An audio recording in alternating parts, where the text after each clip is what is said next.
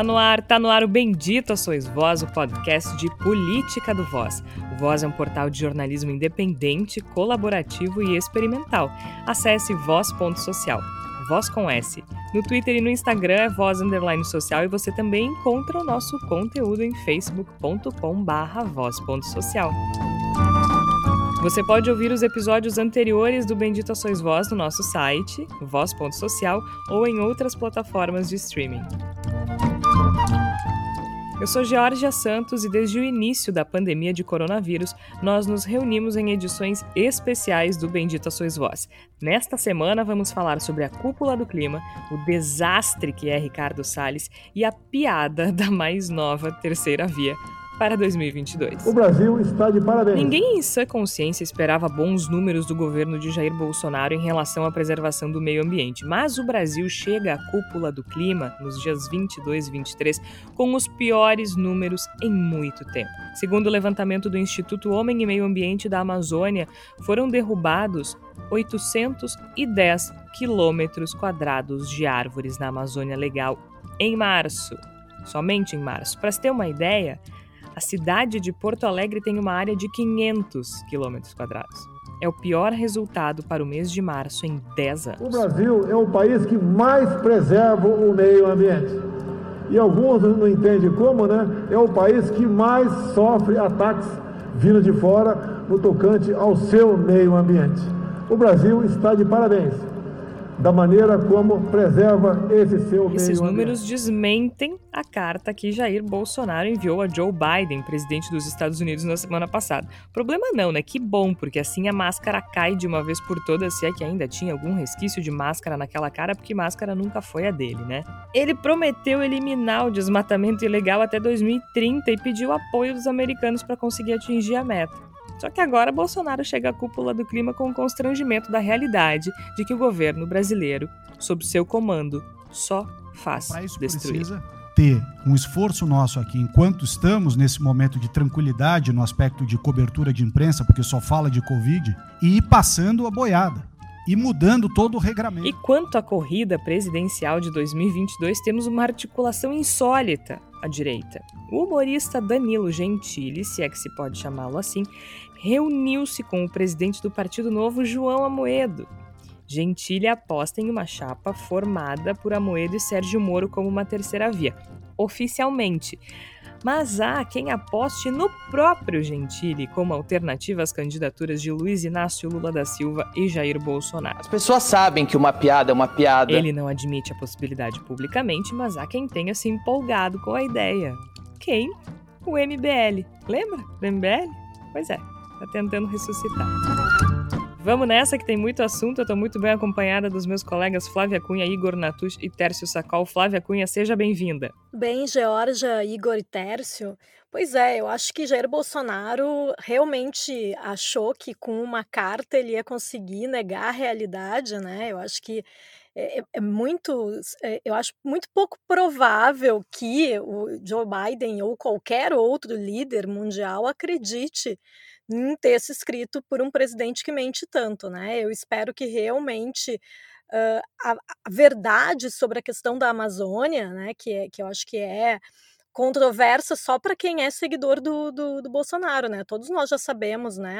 Aquela reunião que aconteceu ministerial lá do Salles, né? A gente já sabia o que, eles, o que, eles querem fazer com a Amazônia, né? Então eu acho que agora é um assunto interessante da gente expor, mas não é surpresa nenhuma. Não, é, é, como eu falei no começo, né, Igor Natush? Ninguém em sua consciência imaginaria bons números relacionados ao meio ambiente vindo desse governo, né? Seja bem-vindo, Igor. Obrigado, Georgia, Flávia Tércio, ouvintes do Bendito Sois Vós. De tédio não se morre no Brasil, né? Se morre muito de Covid-19, a natureza morre muito de incêndio, de desmatamento, de devastação mas de tédio não se morre no Brasil, porque mesmo numa semana relativamente, entre aspas, desinteressante na política nacional, comparativo com o que a gente teve, a, o ritmo alucinante de semanas anteriores, mesmo assim a gente tem muito assunto para tratar. Eu acho que fica muito claro que a tática de Jair Bolsonaro de falsear a realidade tem alguns limites óbvios, e um deles está claramente manifesto nessa questão que envolve a, o momento do, da cúpula do clima, a questão do meio ambiente do nosso país. A gente tem muita coisa para discutir hoje e sempre dentro dessa lógica, dentro dessa nossa necessidade de fazer um pouco de sentido em meio à bagunça que virou o Brasil. E se é que se pode dizer que tem alguma vantagem nessa movimentação, Tércio Sacol, é que o Brasil chega na cúpula do clima, que é um evento que reúne líderes de 40 países, ou seja, ele chega com a máscara caindo, né? Mas como eu disse, máscara ele nunca gostou de usar. E quem sabe assim a gente comece a ver uma mobilização, uma pressão maior da comunidade internacional, né? Tem uma coisa muito interessante, Olá Georgia, Igor Flávio, nossos ouvintes, que o negacionismo ele, ele não dá conta, ele, ele dá conta de construir todas as realidades que tu, que tu porventura queira construir ao teu redor. Tu pode negar que a Terra é, é esférica, tu pode negar que a vacina faz bem, tu pode negar. Só que assim, tu não pode negar as coisas que acontecem na tua vida. E nessa questão climática se passou muito tempo refutando e criando teorias. Ah, mas tu vê, nevou no Texas, então não existe aquecimento global. Ah, mas tu vê, falaram que o mar ia avançar e destruir tudo, mas aqui em Porto Alegre continua. As, as notícias, os fatos estão dando conta cada vez mais é, do que a gente passou muito tempo ouvindo se refutar como algo abstrato, isso nunca vai acontecer, isso é para muito longe. Mas tem o relatório da, da Organização Meteorológica Mundial, publicado é, nessa semana, mostrando que a temperatura média global no ano passado ficou 1,2 grau acima do nível pré-industrial. Isso é muito perto do 1,5 grau, que é, é defendido pelos cientistas né, como aquele estado catártico. Né? E segundo essa, esse relatório, até abri ele aqui, é, os seis anos desde 2015 foram os mais quentes registrados na história. A década de 2011 a 2020 foi a mais quente da humanidade. E o Antônio Guterres falou que estamos, segundo palavras dele, à beira do abismo esse aviso ele está vindo justamente antes do, do evento. E considerando que 2021 é o ano da ação. E aí, pegando esse gancho que a Flávia trouxe, Georgia, é... não dá para mascarar a prática com discurso. Não dá para te colocar um espantalho todo esgualepado, que nem a gente fala aqui no Rio Grande do Sul, colocar batom, perfume e dizer: olha, veja bem, é, um, é, uma, é uma modelo da, da Ford Models. Não, não dá, não dá para não dá para fingir a realidade. É, essa realidade, ela é, aquelas, aqueles videozinhos de YouTube assim que tu joga o lixo e depois chega na tua casa. É, é isso, é isso que está acontecendo. E quando a gente fala de uma conferência climática, parece um pouco atípico para o programa, mas o que a gente quer dizer é que a gente tem a pior pessoa para o pior momento no pior país. A gente tem Ricardo Salles, que é notadamente a pessoa mais desgraçada na política ambiental que o Brasil teve. E olha que nós tivemos um governo Temer há muito pouco tempo atrás, né? A pessoa, a pior pessoa possível, potencial para lidar com esse momento é a pessoa que posa para fotos atrás de madeira desmatada ilegalmente na Amazônia, é a pessoa que defende o garimpeiro ilegal, é a pessoa que se opõe à preservação da Mata Atlântica. Essa é a pessoa que está no nosso Ministério do Meio Ambiente. Então, esse evento é muito interessante porque é, é, aqu é, aquela voltinha, assim, é aquele desenho que pega e diz assim: tu pode até mascarar a realidade, mas ela vai lá e ela morde a tua bunda. E agora ela está mordendo a nossa bunda. Por quê? Porque os países vão podem refutar o acordo com o Mercosul na Europa, porque nós podemos ter uma, um decréscimo dos negócios, porque nós temos uma rejeição internacional e porque o governo vai tentar mascarar, fingir que não fez nada do que fez e principalmente mostrar uma realidade que não é a realidade, que é uma realidade de desmatamento, que é uma realidade de morte, que é uma realidade de destruição, que é uma realidade de fogo, que é uma realidade de poluição marítima e que o governo Bolsonaro não fez nada a mais do que estimular incentivar pilhar e destruir, como é a marca de um governo que é nascido e orientado para a destruição desde a sua campanha em 2018. Né? Eu não poderia ter resumido a, a, forma como o ministro do Meio Ambiente, Ricardo Salles, e o presidente Jair Bolsonaro lidam com o meio ambiente. Acho que o Tércio fez um resumo absolutamente adequado e certeiro sobre a forma como esse governo lida com as questões ambientais. Sempre houve descaso, e eu lembro, a gente fez, na eleição de 2018, a gente fez no Voz, eh, uma análise dos planos de governo né? A gente fez uma análise bem extensa dos planos de governo. Um, para ajudar as pessoas a, a, escolherem o seu candidato, né? afinal de contas havia muitos e muita confusão e muita já polarização, então a gente fez um trabalho para auxiliar as pessoas no sentido de entender as propostas de cada candidato. Mas também, sempre que a gente faz uma análise de plano de governo, a gente nota o tipo de governo que vai ter caso determinada pessoa seja eleita, né? A gente percebe o que, que é importante para cada candidato. Então a gente fez uma análise bem extensa. A gente leu todos os planos de governo, separou as reportagens por área. Então a gente tinha coisas assim, ó, segurança. Apenas um candidato defende liberação das armas no plano de governo e usa dados falsos. Alguém arrisca? Quem era esse único candidato? Alguém? Alguém? Ninguém? Tempo! Pois é, né? O que foi eleito. Então nós tínhamos reportagens muito, muito extensas. E a primeira que a gente fez foi do meio ambiente. Dois candidatos não contemplavam propostas para a área nos planos de governo. Vocês imaginam?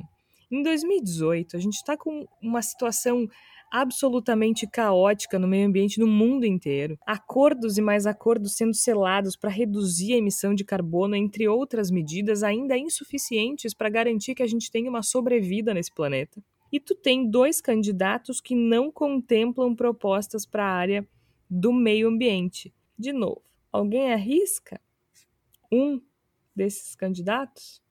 Qual era um desses candidatos que não tinha proposta nenhuma para o meio ambiente? Jair Bolsonaro. Jair Bolsonaro não, tinha, não, não, não falava em meio ambiente.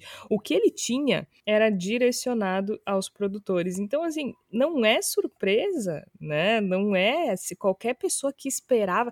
Ele tinha, inclusive, o, o o plano de governo do Bolsonaro tinha 81 páginas e nenhuma contemplava propostas para o meio ambiente. Ele propunha, inclusive, terminar com o Ministério do Meio Ambiente, caso vocês se lembrem, e unir a área com o Ministério da Agricultura. Né? Então, a ideia dele para isso era tornar a questão ambiental secundária. Pois é. Uma coisa, Jorge, que eu acho que é importante falar, quando a gente trata é, da política ambiental, ou da não política ambiental, que é mais precisamente o que o governo Bolsonaro tem feito, é entender que a, a, a sensação, a análise que eu consigo fazer sobre isso é que o governo desenhou lá atrás um cenário, eu não sei se vocês concordam, o, o, o discurso da extrema-direita, ela sempre se revestiu de uma realidade paralela. Qual é a realidade paralela? É uma realidade onde o, o marxismo cultural avançou nas instituições e onde a família foi destruída e o globalismo e blá blá blá blá blá blá besteira besteira besteira lavagem cerebral esterco então é isso que se, que se montou o cenário e que se propaga uh, com a teoria do, do Quanon e outras teorias aí que fomentaram e sustentaram aí os grupos de WhatsApp bolsonaristas que ainda alavancam mais de 20% da população brasileira. Ponto. Nós temos aí uma realidade. Mas como eu destaquei na primeira intervenção, nós temos uma dimensão social que ela desmente a realidade. Então tu diz assim: não, é um vírus chinês, não vai dar nada. Quase 400 mil mortes. Não, é, é a economia vai se recuperar. 14 milhões de desempregados. Não, é. Veja bem, a educação vai disparar. Índices educacionais caindo em todas as esferas. Não, o nosso Enem não vai ter corrupção.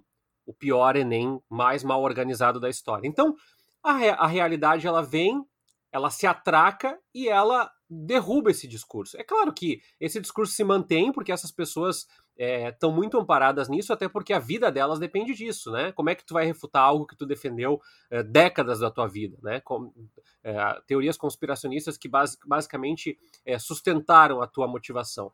O Ricardo Salles, enquanto a gente está gravando o programa, tem duas notícias sobre ele. Uma é que o senador Fabiano Contarato, da rede, pediu que o STF afaste ele após denúncias do uh, pedido de, do delegado, afastamento do delegado da PF, e a outra é que o subprocurador do Tribunal de Contas voltou a pedir o afastamento do Ricardo Salles, mas agora por avanço do desmatamento na Amazônia. E eu quero que o nosso ouvinte entenda que a gente não acha que a França, os Estados Unidos, é, ou a União Europeia, ou a Austrália, ou o Japão são bem intencionados, bem orientados e queridos e generosos e simpáticos. É que a questão da causa ambiental, ela cada vez mais se fala em sustentabilidade, não porque é uma palavra da moda, também porque é uma palavra da moda, mas é porque se fala sobre sustentação ou sobre existência se a gente continuar destruindo tudo, pilhando tudo no ritmo que a gente está, essas empresas e os seus clientes, eles não vão existir. E aí as pessoas não vão ganhar dinheiro, não vão poder manter o seu status quo que elas querem reverberar e, e, e de repente vender para os seus filhos. Então, essa é a grande questão. O que eu estou trazendo e que eu acho que essa discussão é tão importante aqui é porque muitas vezes nós, jornalistas, nós vamos para os grandes veículos e para alguns veículos alternativos também e nós dizemos assim: ah, tu vê. É, o governo está fazendo isso, as instituições estão tentando. Não existe tentativa. Nós fizemos vista grossa para o Ricardo Salles por muito tempo, é, fazendo entrevistas como se fosse uma opção, como se fosse uma orientação política. Poucas vezes eu vi é, é, entrevistas e análises mais combativas, como eu vi na CBN, como eu vi é, o próprio André Trigueiro, que é jornalista na área ambiental. E nessa questão toda que eu estou tocando no, no meio ambiente aqui, eu acredito que não vai ser o que vai catapultar o governo Bolsonaro internamente. Mas ontem eu vi uma comentarista da área de agronegócio, porque eu trabalhei com agronegócio, eu fui editor do online do canal Rural, e, e é uma comentarista para o agronegócio, do agronegócio, né? Agro é pop, agro é tech, agro é tudo. É, é nessa orientação dizendo que a preocupação climática com o Brasil se avizinhava nas grandes lideranças do meio agrícola. Não se avizinha porque elas se importam, porque elas pensam que é injusto morrer indígenas, ou porque, veja bem, que tristeza os animais estão é, sendo incinerados vivos. Não. A preocupação é que o nosso negócio para exportação vai ficar com uma reputação ruim. O problema é que nós estamos tendo é, impactos no solo, impactos nas chuvas, impacto nos microclimas. E eles perceberam que esse governo Bolsonaro ele não pode ser só é, uma tragédia que vai demorar muitas décadas para ser revertida. Pode ser irreversível. Então a gente já falou da Mata Atlântica aqui, quando teve os incêndios, a gente falou da Amazônia aqui. O problema, Jorge, é que a gente está falando, falando, falando e as coisas continuam acontecendo. Então, é, essa é uma semana vital para expor ao ridículo, para constranger. Por isso que eu gosto muito da entrevista do Roda Viva, do Ailton Krenak de ontem, dizendo que o, o, o, o Salles não é competente. Né? É, eu ia chegar aí mesmo. Quero. Quem sabe a gente coloca o áudio rapidinho. Vamos lá, vamos ouvir. Uma pessoa articulada não é a mesma coisa que uma pessoa subservente. Esse sujeito é medíocre, ele é subservente, ele está ali para executar um plano um plano danoso para a soberania ambiental do Brasil. Ele participa de uma conspiração para transformar o, Brasil num país é, que liquidou a sua biodiversidade. A gente precisa investigar o Salles, ele deve estar a serviço de alguma bandidagem muito poderosa, mas ele não é articulado, não. Ele é mesmo um sujeito subservente, é isso. Ele não é competente. Ele é um, um, um, um bonequinho. Ele é um fantoche. É, é, é, muito generoso quando a gente diz assim: olha, o Ernesto Araújo não é burro. Não é burro, sim. Não é porque a pessoa passou no concurso concorrido que ela não é burra. Ela pode ser esforçada, empenhada, né? Mas uma pessoa que refuta a realidade, que diz que é uma conspiração mundial do George Soros, é burra. Desculpa, ela é burra. Ela, ela é mal intencionada, ou burra, ou as duas coisas somadas. O que é um, um combo muito perigoso, né? Então, para fechar essa minha fala, eu acho que esse evento e essa discussão ela é muito importante para o Brasil, não só para os negócios do país, mas porque nós não vamos dar conta de reverter esse processo. E quando as pessoas brincam, ah, são alarmistas, são catastrofistas, nós já temos avanço. Basta ir à praia no Rio Grande do Sul para perceber o quanto o mar já tem avançado em algumas regiões. Nós já temos lavouras prejudicadas. Se vocês procurarem as notícias da década de 90 sobre excesso de chuvas e falta de chuvas e agora, vocês vão ver a dimensão do que nós estamos encontrando. Então, não é algo não palatável, não é algo fora da nossa alçada. É algo que já está chegando até nós e é algo que já está causando insegurança alimentar e é algo que talvez seja irreversível e por isso é tão catártico discutir Ricardo Salles e meio ambiente, mesmo no meio de uma pandemia. Eu, eu fico muito contente com essa fala do Terço, me sinto plenamente contemplado como defensor de primeira hora do direito de chamar os integrantes desse governo de burros, porque a gente vive uma, uma espécie de, de, de defesa quase, né? Se usa a, a capacidade destrutiva desse governo como um interdito para falar a respeito da burrice desse governo. E é um governo de gente muito burra.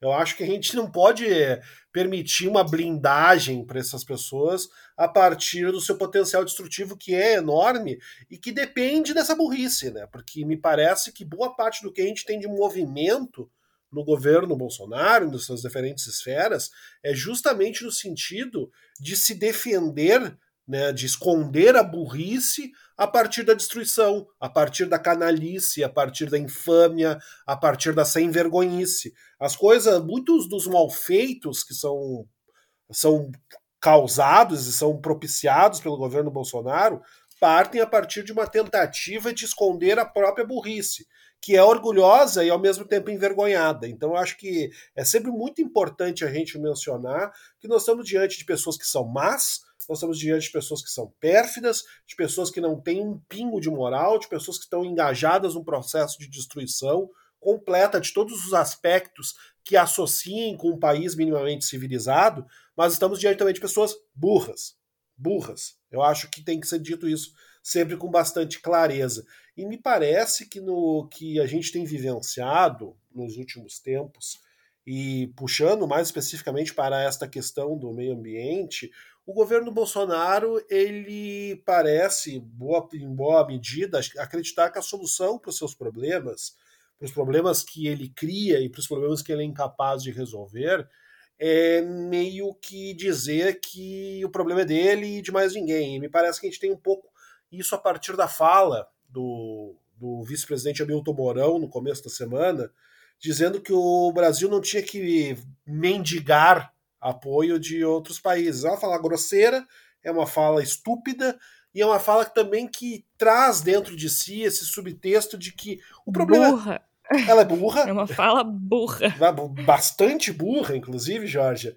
E ela é uma, uma fala que traz dentro de si esse subtexto de que o problema é nosso. A gente que resolve. A casa é nossa e a gente resolve do jeito que a gente quiser. O problema é que, por mais que o seu apartamento seja seu, por exemplo, no momento em que começa a sair água por baixo do apartamento e começa a alagar o corredor, a escorrer pela escada, deixa de ser o teu apartamento e vira o apartamento dos outros. No momento em que começa a sair do teu apartamento um cheiro podre, pútrido de coisas que não estão sendo limpas adequadamente, isso começa a incomodar os outros vizinhos, deixa de ser um problema teu e passa a ser um problema da coletividade. E é justamente isso que está acontecendo no caso do Brasil. O Brasil está deixando de ser o seu próprio problema. Se eu tenho certeza que, que os grandes parte dos governos da Europa, os Estados Unidos, etc., se pudessem deixar o Brasil à própria sorte, sem sofrer consequências, possivelmente o fariam em várias esferas. O problema é que as consequências vão para lá, né? As consequências atravessam para outro lado da rua. E não estou falando apenas de Covid-19, estou falando de desgraça ambiental, estou falando de desequilíbrio climático. A gente está falando de coisas que são preocupações de todo o planeta e que o planeta parece finalmente estar começando a se articular de maneira a tentar, mesmo que timidamente, agir com relação a esses problemas. E o Brasil anda completamente na contramão. O Brasil o país, é o, é o dono do apartamento que está com a hidra do banheiro estragada, não fecha o registro e deixa a água correr. A água está correndo. E daqui a pouco já começa a alagar o banheiro, já começa a alagar a casa, começa a alagar o prédio. E a resposta do Brasil: não, não, mas o apartamento é meu. Ninguém vai se meter aqui porque o apartamento é meu, quem tem que resolver o problema sou eu. Não é assim que funciona.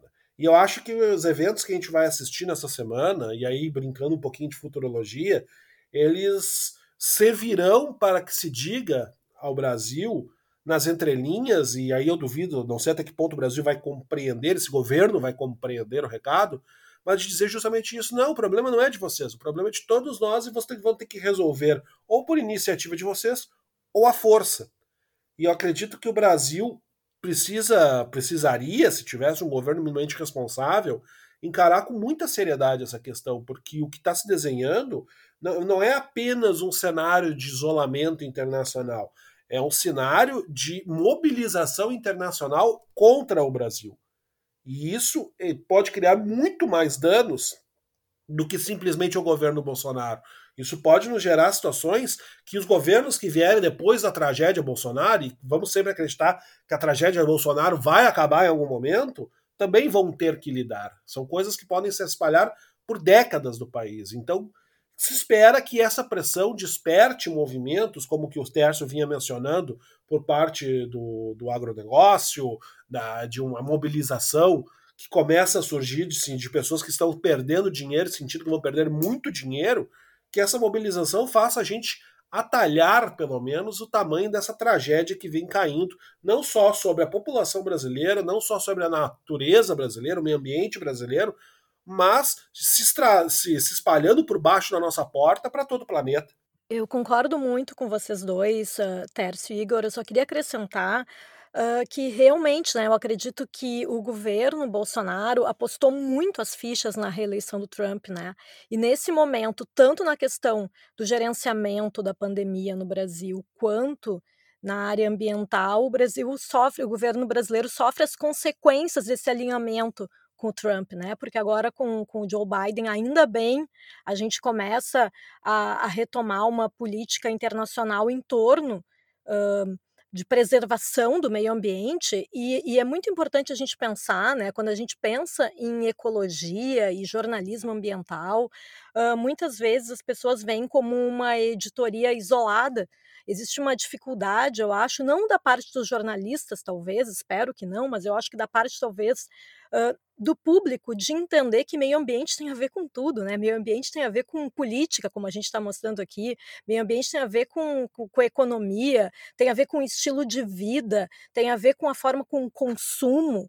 Então, eu acho que às vezes, né, as, as pessoas que pensam na ecologia e no meio ambiente como, ah, o que, que eu tenho a ver com a Amazônia? Eu não tenho nada a ver com a Amazônia. Esse negócio aí de aquecimento global é tudo mentira, não existe.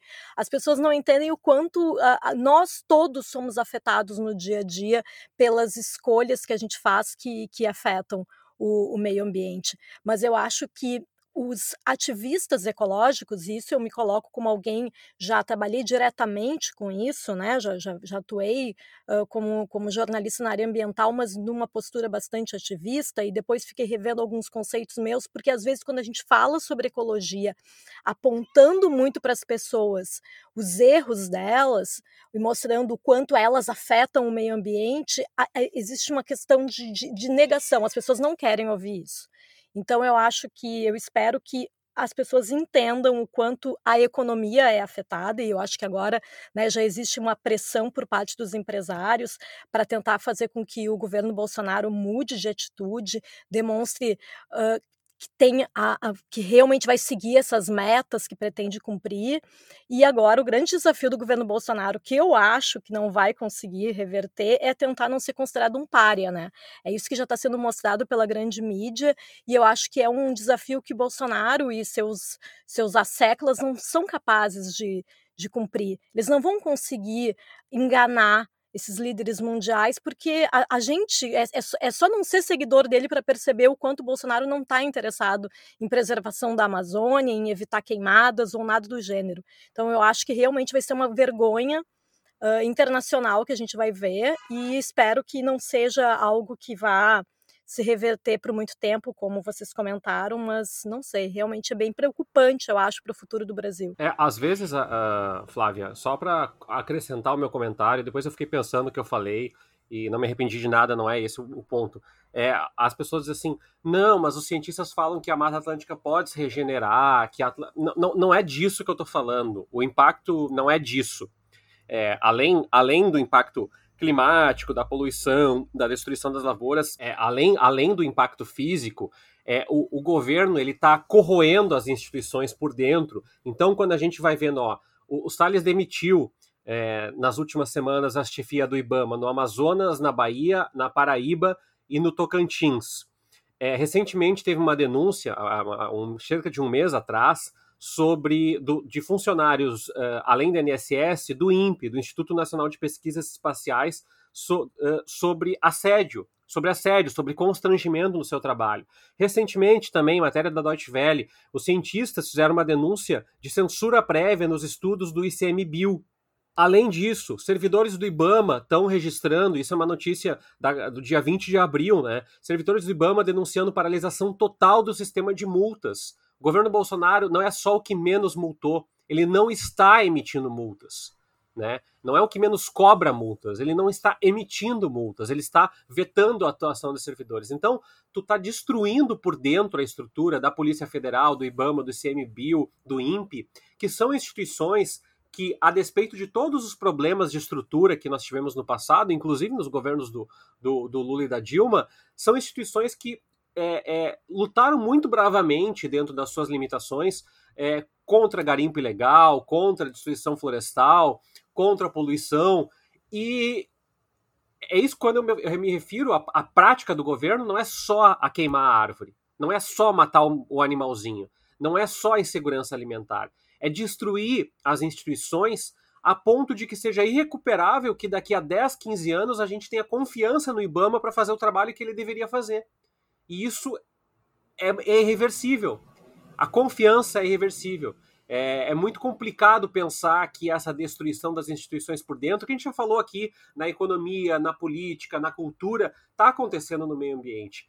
E, e eu espero que, uh, por canais diferentes, lideranças indígenas, deputados, senadores, governadores, essas informações cheguem às autoridades internacionais cada vez mais, uh, porque, a despeito de nós termos algum empenho por parte de alguns governos de, de Estado e prefeituras, uh, a política macro, ou seja, a orientação é destruam tudo. Nós não sabemos se vamos ter um, um, um segundo governo. Então é a hora de matar, pilhar, destruir, queimar, porque é isso que o governo faz na área ambiental desde que assumiu. E como destacou a Flávia, às vezes a gente tem a sensação de que está longe, mas agora quando a fumaça chega em São Paulo, quando nós temos problema de insegurança alimentar, quando a gente não consegue limpar os oceanos e não sabe sequer diagnosticar quem é o responsável pela poluição, a gente começa a entender que é importante ter estruturas de fiscalização e estruturas de atendimento à população. A gente tem dados concretos, situações concretas, né, Tércio? Não apenas dessa,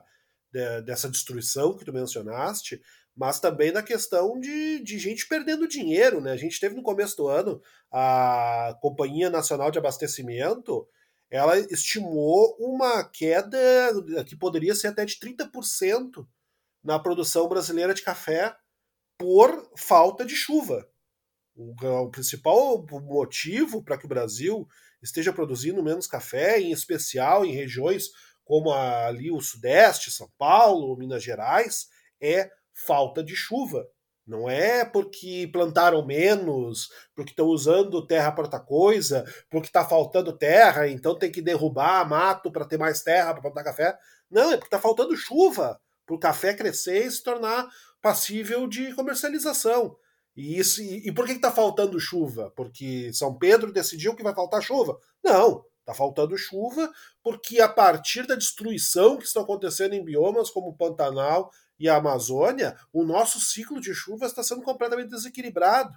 Então a gente está tendo efeitos, inclusive né, econômicos, muito fortes a partir de um procedimento que é, como o Tércio colocou, é de pilhagem, é de consumo de butim, é de botar tudo abaixo, é uma ânsia de, de consumir tudo enquanto é tempo, que vai nos causando danos que serão danos de décadas, que serão danos talvez de séculos.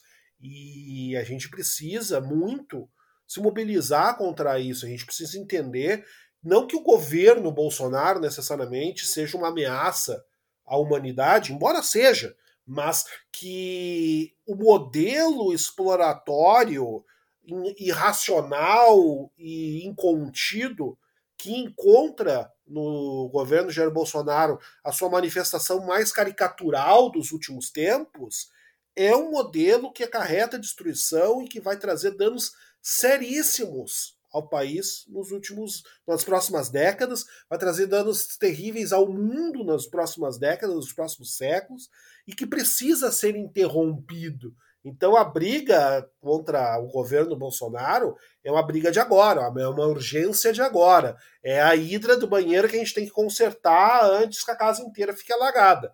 Mas a gente precisa reformular todo o nosso encanamento, precisa, precisa mudar toda a estrutura do nosso apartamento, do nosso prédio de apartamentos, que é o planeta Terra. Isso tem que ser repensado. Tudo isso precisa entrar na nossa equação e na nossa lista de urgências, porque não acredito que, em termos de humanidade, exista uma urgência maior do que essa. E é preciso entender que num país como o Brasil, né, que a gente tem não só a floresta amazônia, amazônica, mas nós somos um país com uma biodiversidade extremamente rica, com biomas próprios que só existem aqui. E com muita água.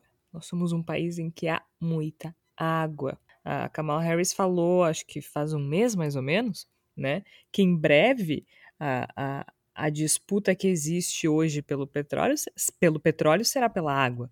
A gente sempre soube disso, né? A gente sempre disse que um dia a água seria o objeto de disputa, só que esse dia está cada vez mais perto. É muito importante a gente entender o quanto é problemático ter alguém como Bolsonaro no governo neste momento, né? Num momento crítico e num momento em que o nosso país, muito em breve, pode ser cenário de disputa de água. Colocar, escolher o ministro Ricardo Salles para a pasta do meio ambiente é pensado, é planejado, é com o objetivo de fazer o oposto do que deve fazer. A gente precisa entender isso, né? O ministro Ricardo Salles, ele ocupa o cargo com o objetivo de executar um plano destruidor. Tércio disse, o cara, pô, o cara posta foto em frente de árvore caída, né? O que, que, que tu espera dessa pessoa? Quem colocou ele como ministro da, do meio ambiente espera justamente isso, gente. Espera justamente isso que está acontecendo espera que não haja multas, espera facilidade para desmatar, espera facilidade para incendiar, espera facilidade para fazer o que bem entender, sem se preocupar com multas ambientais, com ativistas e ambientalistas e tudo mais. É isso que se espera dele. Ele está fazendo exatamente o que deve fazer. Ele está fazendo exatamente o que esperam que ele faça. Tanto o Salles quanto o Bolsonaro. E aí eu quero retomar um pouquinho a, a entrevista do, do Ailton Krenak na, no Roda Viva, porque ele, ele fala, né? A gente ouviu ele dizendo que, que o Salles é um sujeito medíocre, que é subserviente, que está ali para executar um plano para a soberania ambiental do Brasil. Inclusive falou que ele participa de uma conspiração para transformar o Brasil em um país que liquidou sua biodiversidade, está sendo bem sucedido nisso. E ele defende que se investigue o Ricardo Salles. Eu acho que faz muito sentido, porque ele está ali a serviço de alguém. Só que eu acho que a gente precisa ir mais além no que o Krenak falou, porque ele lembrou. Nós já fomos um país de prestígio ambiental, gente. Né? Prestígio internacional uh, em questões ambientais. E a gente vem perdendo esse prestígio conforme o tempo passa, muito em função da atuação do Salles e do Bolsonaro e desses interesses em empresas na Amazônia. Então, assim, usando as palavras do Krenak, na entrada do século XXI, o Brasil era presença obrigatória em conferências de clima. Né? A gente sempre foi considerado referência no ambientalismo no mundo, no ativismo ambiental no mundo inteiro. E aí tu bota um ministro do meio ambiente para destruir com tudo que o país conquistou ao longo desses anos no campo da gestão ambiental e transformar a gente numa sucata, como disse o Krenak, é um grande serviço que ele está prestando. Né? Então a gente não pode esquecer que ele está ali a serviço daquilo que o agronegócio espera, da monocultura, né, gente, que está destruindo a nossa terra aos pouquinhos. É muito importante a gente lembrar que o Jair Bolsonaro escolheu o Ricardo Salles para a pasta do meio ambiente para isso, para facilitar isso. Essa cartinha, como bem disse a Flávia, eu não sei o que ele achou que alguém ia acreditar numa cartinha né? Que vai acabar com o desmatamento ilegal até 2030, mas me dá teu dinheiro, porque sem o teu dinheiro eu não consigo. Foi isso que ele falou pro Biden, né? Isso não cola, e agora ele chega na cúpula do clima com esse constrangimento, com essa vergonha, porque aqui pode ser que no WhatsApp fake news cole. Agora, eu quero ver ele convencer 39 líderes de 39 países que os números apresentados sobre o desmatamento no Brasil são fake news? Isso eu quero ver agora. Falando em fake news, a gente tem uma movimentação no Brasil, gente, para 2022, que se apresenta como uma terceira via as candidaturas de Luiz Inácio Lula da Silva e Jair Bolsonaro. Por que eu tô dizendo falando em fake news? Isso é mentira? Não, isso não é mentira, é que as pessoas envolvidas adoram fake news, né, Igor? Nós temos aí uma, uma reunião de Danilo Gentili e MBL se organizando para formar uma chapa do Gentili com o Moro ou do Gentili com o Amoedo, e aí o Gentili se reuniu com o Amoedo para formar uma chapa do Amoedo com o Moro. O que nós temos é o MBL tentando ressuscitar e tentando enfiar Danilo Gentili goela abaixo, Igor Natucci. Me disse, é isso mesmo que está acontecendo nesse país nesse momento? Olha, eu vou colocar da seguinte maneira, eu acho que essa articulação específica em torno de uma terceira via acaba sendo uma espécie de alívio cômico para o que a gente tem vivido no Brasil ultimamente, porque é engraçado. Eu acho engraçado. Finalmente o Danilo Gentili faz a gente rir, não é? Exatamente. Um dia isso teria que acontecer. Exatamente. Levou, levou uns bons anos de carreira, talvez mais de uma década, mas chegou um momento no qual uma, uma movimentação de Danilo Gentili é, de fato, engraçada. Porque não é assim que funciona. Eu acho que é até constrangedor para figuras com alguma experiência política se engajarem nesse tipo de coisa, porque não é assim que funciona a construção de uma terceira via. Em primeiro lugar, a terceira via tem que ser uma, uma, uma coisa palpável, ela tem que apontar numa direção concreta. Não é, não, não, não, não é em torno do. Ah, vamos ver qual desses candidatos aqui leva mais voto não é assim que funciona, não foi assim nem com o Bolsonaro. As pessoas, a, a, as pessoas votaram em Jair Bolsonaro por identificação com, uma, com determinadas coisas que ele defendia. Talvez a gente não possa falar em um programa, no caso do Jair Bolsonaro, mas defendendo elementos que eram trazidos e personificados pela figura do Bolsonaro. Lula foi eleito no passado e surge como um candidato forte para 2022, caso de fato concorra, não é porque é o Lula, porque é o barbudo, é porque ele, ele é identificado com determinados discursos, com determinadas propostas, com determinados programas, com as quais as pessoas também se identificam. Hum, se quer criar uma terceira via a partir do, da figurinha que cola mais, se cola mais o Moro, se cola mais o Dória. Agora vem com essa palhaçada de Danilo Gentili, que é uma figura absolutamente irrelevante do ponto de vista político, ele nem é muito relevante do ponto de vista televisivo, para falar a verdade, né? Não, é, não dá para se dizer que o programa do Danilo Gentili seja um fenômeno de audiência. Não, e a melhor, a melhor metáfora, Igor, é é, eles estão vendendo se, se cola o Amoedo, se cola não sei quem, se cola não sei quem. Mas se também não colar ninguém, eles fazem é, uma colagem daquelas de colégio que tu coloca todas Isso. as fotos uma em cima da outra e tu usa como um candidato. Daqui a pouco, se, se, se só a fotinho não tá funcionando, então vamos colocar um monte de foto grudada uma em cima da outra, ver se de repente convence mais as outras crianças. Né? É, é uma demonstração de, não digo de desespero, porque talvez a gente esteja ainda um pouco distante da eleição para que se chegue ao desespero, mas de como se está perdido na situação, né? de, de uma falta de, de orientação nesse momento. Qual é o programa da terceira via? É essa pergunta que eu acho que tem que ser feita jornalisticamente para essas pessoas e que eu vejo, infelizmente, ser pouco colocado no debate. Qual é o programa da terceira via? Terceira via é um monte de platitudes, é ah, a gente construir uma aproximação nacional, a gente precisa retomar o caminho do desenvolvimento sem ódio. Isso aí é um monte de platitudes, é um monte de frases soltas, é, são conceitos vazios de significado. Qual é a proposta? Qual é o programa de uma eventual terceira via? Todos os pre presidentes que nós tivemos desde a redemocratização, talvez com a exceção de Collor, mas talvez exceção de Collor, nem vou colocar isso como uma coisa enfática, todos tinham um programa muito claro. Lula tinha um programa claro, Fernando Henrique Cardoso tinha um programa claro, Jair Bolsonaro, mesmo que não seja um programa muito articulado, mas tinha uma linha discursiva, ideológica bastante clara em torno da sua eleição. Qual é a linha de política do Danilo Gentili? Qual é a linha política que o Amoedo e o MBL estão propondo para o país? Não existe nada, não existe nada, é uma discussão de platitudes. Então, pra, eu só consigo achar uma, me causa metade espécie e metade me causa hilariedade, porque é uma coisa que, que demonstra claramente como estão perdidos, como não sabem o que propor para o país, não têm ideia do que querem propor para o país, não têm ideia nenhuma de, do país que querem construir a partir dos escombros que estão sendo deixados por Jair Bolsonaro, que vem sendo construídos, aliás, desde o impeachment de Dilma Rousseff, talvez até antes, não sabem, não sabem o que propor. Souberam destruir o país, souberam destruir politicamente o país, e agora a MBL e companhia não tem a menor ideia do que propor. Tem que achar graça. Tem que achar graça. Até porque eles foram bem esvaziados, né, Igor? Já faz algum tempo que o MBL, o MBL não tem mais a influência política que tinha. Conseguiu eleger deputados federais e estaduais uh, na última eleição ainda, mas muito.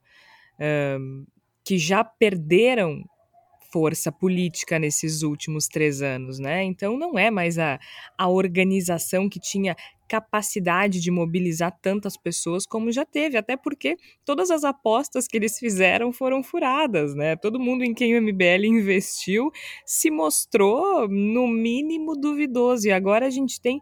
E, e eu também fiquei confusa, porque aí apostar no Sérgio Moro Agora também não me parece ser a, a estratégia mais inteligente, pelo menos não nesse momento. Acho que ainda é cedo para tentar recuperar a imagem do, do ex-juiz, mas me parece que o MBL é um, é, é um festival de furadas, assim. E o Danilo Gentili vão combinar, né, gente? A única coisa que ele sabe fazer é ridicularizar as pessoas e mesmo assim não não é bem sucedido nisso, porque acaba tomando processo e perdendo depois, né, Flávio? Pois é, o Danilo Gentili só me preocupa pelo seguinte: o Danilo Gentili é um dos representantes do, contra o politicamente correto. A gente sabe onde isso nos levou, né?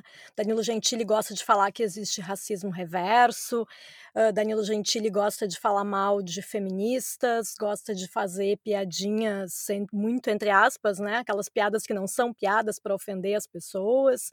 E a gente sabe que existe uma parte da, do eleitorado que é assim, que diz: "Ah, esse mundo tá muito chato. Ah, a gente não pode, agora tudo é mimimi. Ah, agora as pessoas, todo mundo se ofende com qualquer piadinha".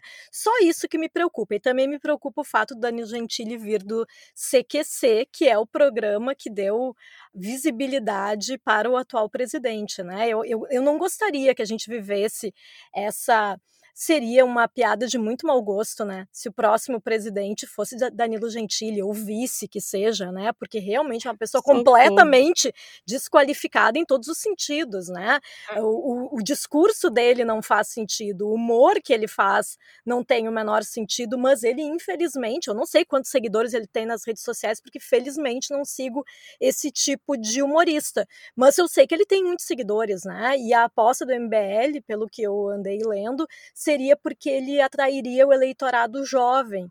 Eu espero que não sejam todos os jovens, né, que concordem com Danilo Gentili, porque seria menosprezar muito a juventude brasileira, achar que todos os jovens concordam com aquelas bobagens que ele fala e que considera como humor, né? O problema da terceira via, o problema da terceira via é que ele tem que ser, ela tem que ser capaz de, de criar um movimento, de criar um fenômeno capaz de superar Lula e Bolsonaro. Tem que ser. O, o, o Igor, tu sabe, tu lembra aqueles desenhos do. É, essa discussão ela me lembra muito aqueles desenhos do. do pica-pau ou do, do, do Papaléguas, onde ele colocava uma uma imagem de um túnel na frente de uma montanha, sabe? E Papaléguas, o Papaléguas passa por dentro. Tá. tá. É, a terceira via, ela tem que ser, ela tem que ser de verdade, né? Tem que ser de pavimento, tem que ser de cimento e é tal. Isso. E ela não pode botar o papel ali e dizer, veja, temos uma terceira via e ela é super viável, porque não, não tem como, sabe? E aí o Ciro vem e diz assim, ah, o Lula tem que ser vice, aí vamos fazer uma com o entorno do Huck e do Eduardo Leite e do Dória, que não tem nenhuma aliança programática, oh. e não propuseram, eu não estou dizendo que não possa ter, em países agora como a Bielorrússia, como a Hungria, tem movimentos articulados para que exista uma frente coesa. Eu acho que o, o, Bolsonaro inspira uma frente coesa de enfrentamento. Mas tem que chegar para as pessoas e dizer: olha, nós temos uma frente coesa de enfrentamento que é vamos parar o fogo da Amazônia. Agora, essa história de dizer assim, vamos vamos lançar um balão de ensaio. Esse não deu. Vamos lançar outro, outro, outro, outro, outro. Já tentaram Moro, já tentaram Danilo, já foi o Ciro pedindo para o Lula ser vice. de novo, votei no Ciro na última eleição, mas é uma constatação da, da, do quanto desorientada tá essa, essa manifestação. Aí o Dória e o Eduardo Leite é, é, lutando de forma fratricida por 2% do eleitorado. Aí é, alguém levantou o nome da Marina, que fez 1% dos votos, e que eu tenho uma simpatia absurda, mas que fez 1% dos votos na última, eleição, na última eleição. Então, assim, parece que as pessoas querem a força, sabe, no canetaço, criar uma instituição terceira via, e essas coisas não funcionam desse jeito. E até aproveita o momento para falar um pouco sobre o, sobre o Ciro Gomes, sobre essas últimas manifestações, a montagenzinha absolutamente ridícula que andou circulando pelas redes sociais, com um monte de gente, um balaio de gatos políticos, com o direito a Leonel Brizola, Anjinho, Alado, Olha. O Brizola ao lado foi a melhor coisa da tipo, semana, tipo, pelo amor de Deus. A gente ri, mas a gente fica um pouco nervoso, né? Pelo amor de Deus, isso aí. Vamos parar com essa criancice, né? A gente está tratando a política como se fosse uma, um programa infantil, como se fosse uma, uma molecagem de recreio. Pelo amor de Deus um homem experiente, uma figura com história política como Ciro Gomes, vir propor publicamente que o Lula se submeta voluntariamente ao papel de vice, olha, pelo amor de Deus, com todo respeito, mas isso é uma palhaçada. Isso é uma palhaçada. A política não ah, funciona eu que, assim. Eu acho que a assim. gente, a gente trata a política com muita ingenuidade, às vezes, é. sabe? Como se para a política ser boa e eficiente e fazer o bem para as pessoas, ela precisasse ser uh, pura. E não é assim. Não, Nenhuma relação humana é pura. Por que, que, a política seria? E eu não tô falando de corrupção, eu não tô falando de, de ilegalidade, eu tô falando de jogo político, de estratégia, sabe? Não, e pelo amor de Deus. Absolutamente qualquer, qualquer, qualquer situação em que exista uma disputa, certo? Qualquer jogo, qualquer esporte, qualquer coisa que seja competitiva, é preciso ter estratégia é preciso ser pragmático, Sim. é preciso pensar. Aí as pessoas tratam a política como se fosse uma coisa assim linda, divina, que, que, que, ai, por favor, pelo bem do Brasil, Lula abra mão. Ah, Não, vai. E, e, pelo, e, pelo, bem do Brasil, porque eu ganho no segundo turno. Ninguém ganha no segundo turno se não chegar no segundo turno. O candidato tem que ai. ser capaz de chegar no segundo turno. E Ciro Gomes não, não era capaz de chegar no segundo turno em 2018, como não chegou e não é capaz de chegar no segundo turno em 2022 por todos os indicativos E assim, né, gente? Ele não foi capaz de chegar no segundo turno com o Haddad é, sendo candidato do PT. Exato. de. E aí, assim, agora é aquela coisa: se a seleção alemã tivesse desistido de entrar em campo no Mineirão, talvez o Brasil tivesse chegado no final da Copa 2014. Mas vai desistir por quê? Por que, que a e seleção que ia desistir da não? Por que, que o PT vai desistir de uma eleição que ele é cap perfeitamente capaz de ganhar? Isso não tem cabimento. E eu ando, eu ando muito irritada, voltando, que aí a, a, coisa da ingenuidade, né, de tratar a política com, de forma ingênua e esperar pureza, também tem um outro tem um outro lado que é perverso e que as pessoas não, não se dão conta. V vamos, vamos parar para pensar assim, ai, a polarização. Que coisa horrível, de novo o Brasil entre Bolsonaro e Lula. Tá, mas vamos lá, por que, que o Brasil tá entre Bolsonaro e Lula? Porque a maioria das pessoas prefere o Bolsonaro e o Lula. Né? Ah, mas é porque não tem uma terceira via. Ok, apresente uma terceira via. Se as pessoas gostarem dessa terceira via, as pessoas vão votar nessa pessoa. A gente está falando de um sistema democrático de voto direto. Se fosse um voto indireto, como nos Estados Unidos, não é exatamente voto indireto, né? mas se houvesse um sistema de delegados, por exemplo, um, um, um, colegiado, talvez a coisa fosse diferente, talvez pudesse se articular outras situações. Mas se, se há dois candidatos que um ano antes já estão no segundo turno em, a priori, é porque as pessoas preferem as, eh, esses dois candidatos. O, o, PSDB está desesperado pela terceira via. Olha o que foi a votação do Alckmin. O Tércio lembrou bem. Olha o que foi a votação da Marina. O próprio Ciro, o próprio Ciro quer que o Lula seja vice, ele não conseguiu fazer mais voto que o Haddad, gente. Que vamos combinar com. Tá, mas... Adoro ele, acho que teria sido um excelente presidente da República, inclusive. Adoro, né? Modo de dizer, acho que é uma pessoa interessante, um político interessante. Agora, não é um candidato forte. O Ciro fez menos votos que ele. Ah, e se a gente então, assim, trouxe o, a, o Dória, o Gentili, a gente tem que, por obrigação, como um podcast sério de política, fazer um balão de apostas para quem vai ser a nova terceira via. Eu acho que nos comentários eu apostaria na Xuxa, porque eu acho que ela tá em bastante evidência e ela pode ser a nossa terceira via, que vai ser lançada logo logo pelo MBL ou algum outro movimento político. De ela só não pode pedir desculpas pelas merdas que ela tem falado. Não, eu não. acho que ela tem muita chance mesmo, assim. Eu acho que a Xuxa é uma boa aposta. Eu, particularmente, já acho que vai ser o Rodrigo Hilbert.